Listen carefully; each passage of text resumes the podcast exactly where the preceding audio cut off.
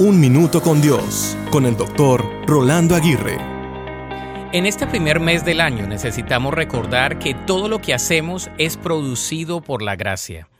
Como dice Matt Lucado, nada fomenta el valor tanto como una clara comprensión de la gracia.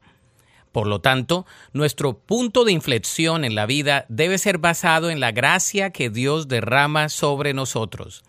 Cada día somos recipientes de una gracia que no se agota.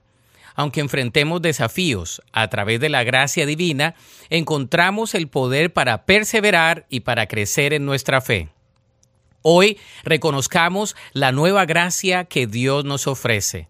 En lugar de permitir que la autocrítica y la culpa nos consuman, aceptemos el regalo de su gracia redentora para nosotros a diario. Que nuestra respuesta sea la gratitud y el deseo de compartir esa gracia con otros. Que este día esté marcado por la conciencia de la nueva gracia que nos rodea a cada instante. Además, vivamos con humildad sabiendo que somos amados incondicionalmente y que nuestras vidas reflejen la belleza transformadora de la gracia divina que nos sostiene en cada paso de nuestra jornada espiritual. La Biblia dice en 2 Corintios 12:9, y me ha dicho, bástate mi gracia, porque mi poder se perfecciona en la debilidad. Por tanto, de buena gana me gloriaré más en mis debilidades, para que repose sobre mí el poder de Cristo.